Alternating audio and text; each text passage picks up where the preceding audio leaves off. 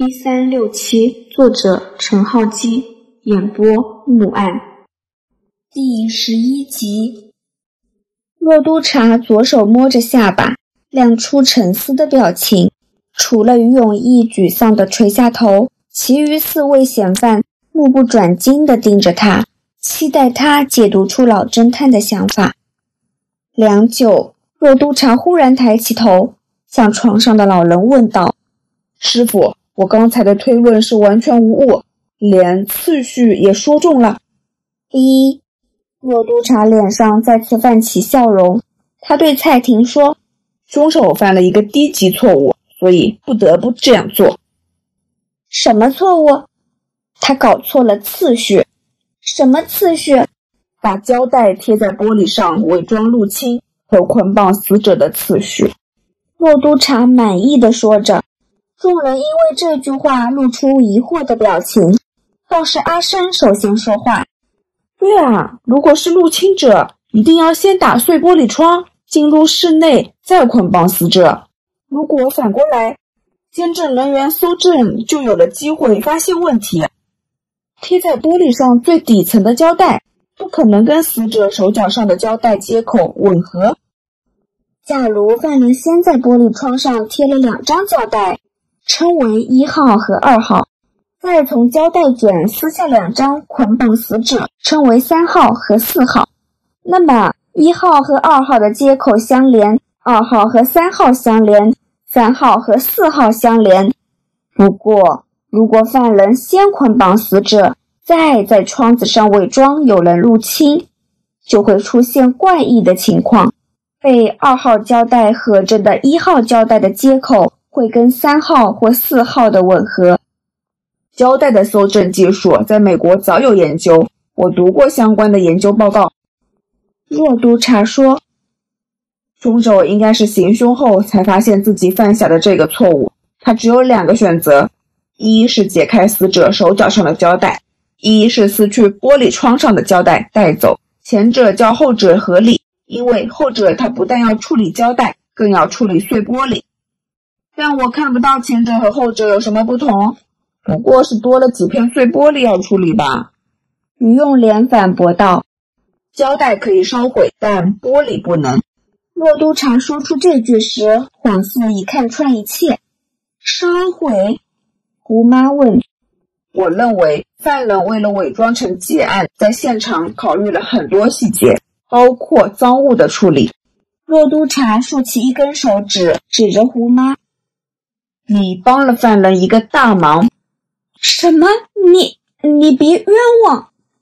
我只是说你做的某件事帮了犯人一个忙，并不是说你是凶手。你在前一晚替于千楼烧了好些纸钱，令房子和庭院里充满焚香烧东西的气味吧？那又哎，咦？蔡婷插口说，但话说到一半又止住。犯人把胶带用火烧了，灰烬和残余物大概丢到了马桶冲走了吧。附带一提，我想那二十万现金都烧成灰冲走了。第一就是因为这个原因，犯人只取走现钞，没有拿戒指和怀表等等这些东西，太难处理，留在身上或自己的房间里，很有可能被警察发现。况且。犯人才不是为了金钱而杀人，所以犯人是谁？如果以死者宁死不欲告发的人来说，应该是死者的两个儿子吧？阿生说。于永莲再次愤然站起身，而于永义仍继续抱头，似乎仍未因为杀害兄长的事而恢复过来。至少我认为死者不会这样子保护老工人和秘书。骆督察说，蔡婷正要反驳，他继续。而我想，蔡医生不会糊涂到分不清昏倒和死亡，亦不会在用鱼枪射杀死者后，没有留意到对方仍然生存。阮文斌的死有一部分是因为他放弃求救而造成的，凶手。有取其性命的恨意，可是事情做到一半，却以为自己完成了。如果犯人是蔡婷，他会确保死者气绝身亡才离开，而不会出现死者负伤爬去翻看相簿的情况了。所以，犯人是于永义或于永莲之一。众人心里都冒出这样一句话：“凶手是于永义吧？”阿生道：“两兄弟之中，只有他懂得使用鱼枪啊。可是搬下扳机并不困难。”洛督察说：“但组长，你也知道，橡皮管上膛对没有经验的人来说并不容易嘛。一个不小心，更可能伤到自己呢。”阿生说的像个专家，但他对鱼枪的认知也跟洛督察一样，是在这个星期内所得知，同样是现学现卖。B，一直没发声的喇叭传来老侦探的话：“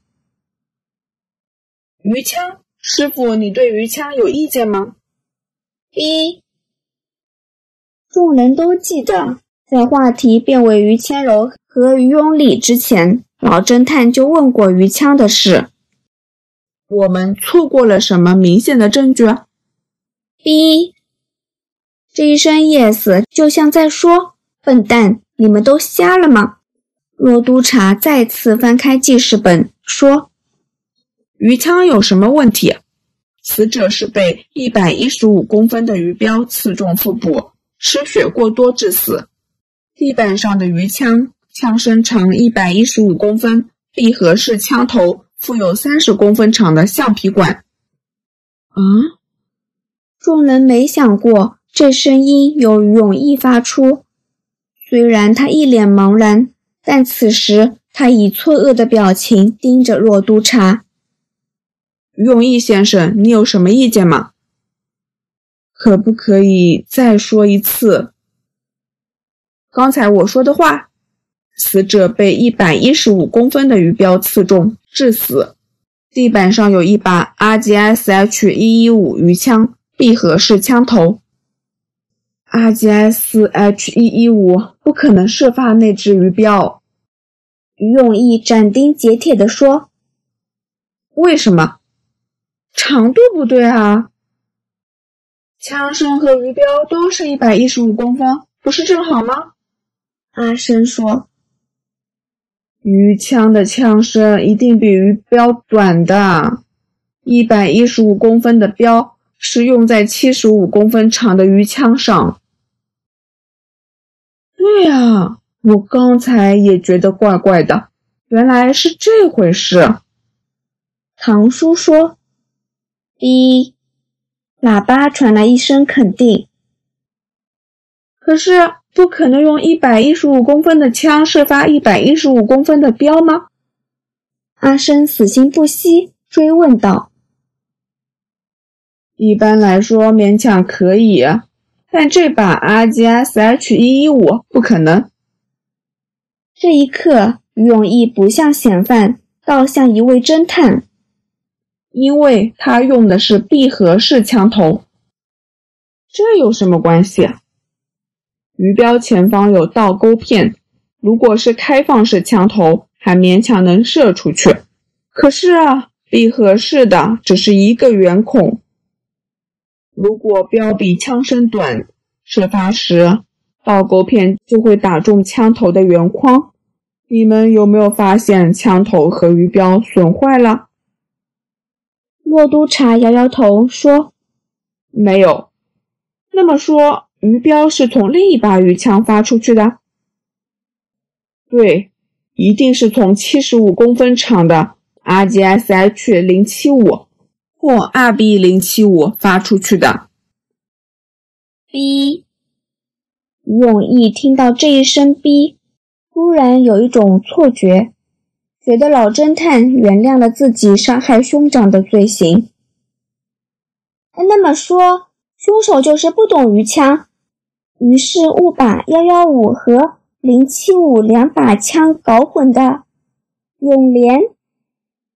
蔡婷战战兢兢地望向坐在身旁的小叔子。荒谬！